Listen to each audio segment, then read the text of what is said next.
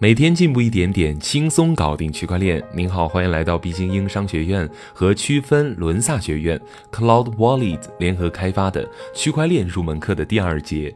上节课我们学习到了比特币是由一个 P2P 分布式网络结构，全球节点独立平等，互相不认识。那么爱思考的你一定会问一个问题：那么这些节点是怎么互相信任、产生共识的呢？比特币和区块链究竟是什么关系呢？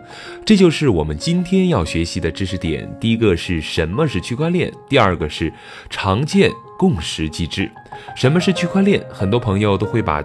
比特币等同于区块链，认为区块链就是比特币，比特币就是区块链。但是我想告诉大家的是，这样的认识是不对的。它们之间的关系应该是技术与产品之间的关系，不能去等同。区块链是比特币的底层运用，比特币只是区块链的一个小小应用，并且是一个成功的经典项目应用。首先，我们要记住，区块链是一种去中心的分布式数据库计算机记账技术。这个技术主要解决了中心化系统数据易被篡改、交易不透明、易被攻击等问题。下面跟大家讲个故事，也许大家就会明白了。这个故事是这样的：在某年某月的时候，我借了一笔钱给我们村的老李，可是他第二天就赖账不还。可是。这个时候我去找谁说呢？于是我就找到了村长老王，有一本账簿，里边记录着村子里边每一笔钱，谁都别想耍赖，这就是中心化的记账。过了半年，老李又来找我借钱，于是我又借了一笔钱给老李。不过这次我长记性了，这件事情让村子里面所有人都知道，让村子里面每个人手里的账簿都帮我记录下这一本交易。有了村里的每个人记账证明。以后谁都别想耍赖，这就叫做去中心化。村子老王德高望重，带领我们的村子到今天不容易。我们给到他绝对的权利，掌握了我们所有人的账簿。我们把钱存到了村子老王那里，这就是我们过去对中心化的信任。可是最近村民们都在反映老王有几个问题。第一个是老王年迈已高，万一有个三长两短，那我们那本账簿怎么办呢？第二个是村里最近有小偷出现，万一偷了老王的账簿怎么办？第三个是老王爱财如命，每次找他记账都要收取我们的手续费，而且一年比年高，怎么办呢？第个四个是老王掉钱眼里去了，他为了谋取利益，把我们的钱都借给了别人，万一我们都要找他去要钱，他拿不回来怎么办？第五个是。老王掌握了我们所有人的个人信息，万一他把我们给卖了，该怎么办呢？以上这些呢，就是中心化存在的最大的问题。所以有一天，村民把大家聚集在一起开个会，说给每家每户都发一个账簿，任何人之间转账都要通过大喇叭向全村的人通告。收到通知以后呢，村民们就在自己家的账簿上记下每一笔交易记录。这就是目前去中心化的概念。那在这个情况下，如果某一天老王的账簿搞丢了呢？没有关系，这个时候老刘、老张、老孙、老梁他们家都有账簿的备份。如果小偷来我们村子偷走了老王家的账簿怎么办呢？没关系，除非他一次性偷走我们村子所有人的账簿，那账簿安全吗？安全的。就算换一百任村长，只要家家户户都有自己的账簿，里边的钱就是你的，那这本账簿属于谁呢？是属于我们整个村子的。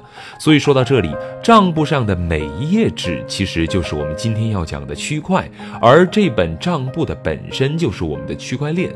故事还没完，我们村子还请了一个矿工，他的工作就是把每个人记录的数据转成加密的代码，方便我们记账。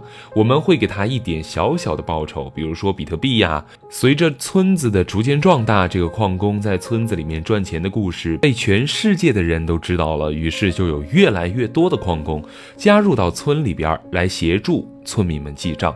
矿工的数量越来越多，怎么办呢？这个时候，村民又把大家召集起来开了一个会，讨论出一个办法：哪个在一定时间内最先完成整个村的交易数据转换成加密代码，小小的报酬就给他。后转换完的就没有奖励了，只有白忙活了。这就是所谓的工作量证明。通过这个故事，你应该知道区块以及区块链的定义了吧？你也可以把区块链想象成一个分布式的魔法账本。你成功交易一笔资金，瞬间被全世界都知道了，因为所有的交易信息都公布在浏览器上。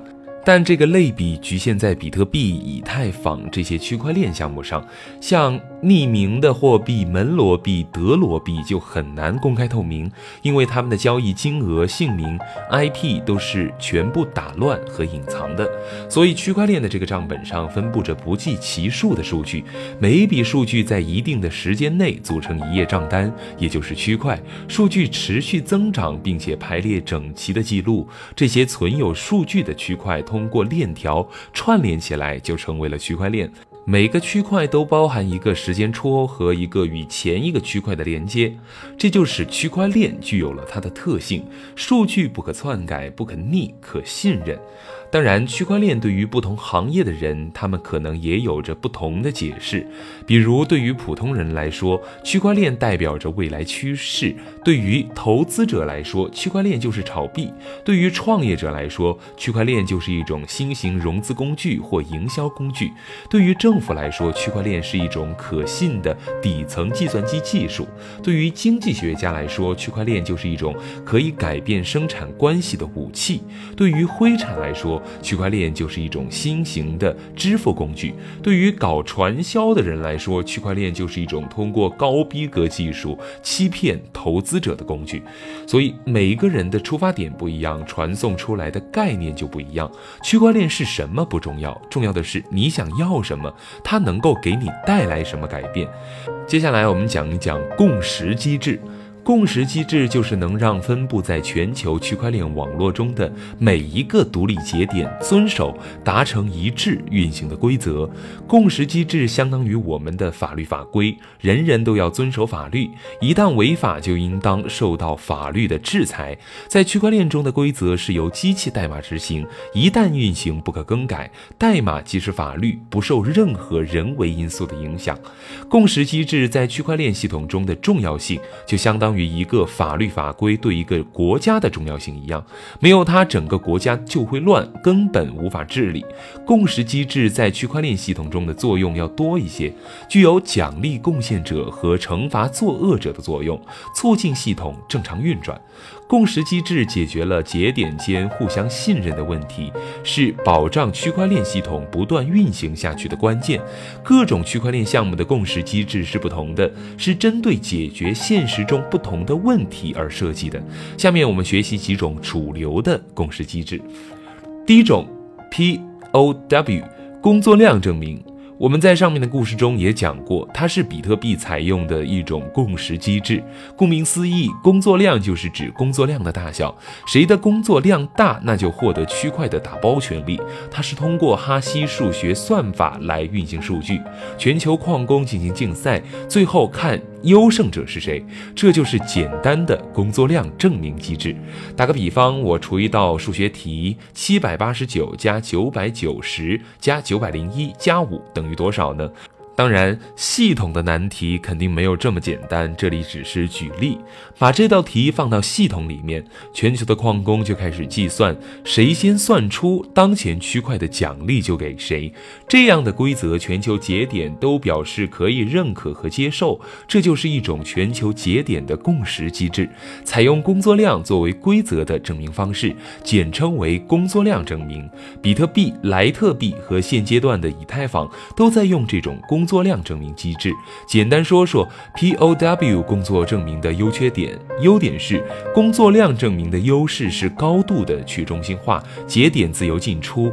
安全性高，数据被篡改的机会比较小。缺点是对节点的性能、网络环境要求比较高，要配置专业矿机硬件，用电挖矿浪费能源，出块速度慢，共识周期长。第二种是 POS 权益证明机制，这种共识机制要求全球节点提供者持有一定数量的代币，来获取竞争区块链记账权的一种规则。持有代币越多的节点，拥有更多的。记账权限，POS 的优点是相对于 POW，缩短了出块的时间，降低了现实资源浪费。缺点是，由于拥有代币数量大的节点，获得的记账权更多，奖励更多，最后的结果就是导致富者恒富。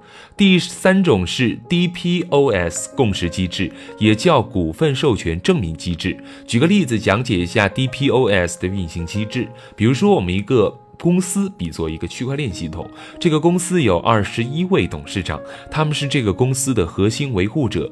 公司的维护和运营以及盈利都由这二十一个董事长瓜分。在这个公司的每个员工都可以投票给这二十一个董事长。如果是由哪个董事长做出对这个公司不利的事情，那么员工就不会给他投票，并将他逐出董事会，同时再选出一个备选的董事长顶替这个不给力的董事长的位置，来维护公司的运作。这就是 DPoS 的运行方式，非常类似人民代表的大会选举制度。EOS 的项目节点就是这样产生的。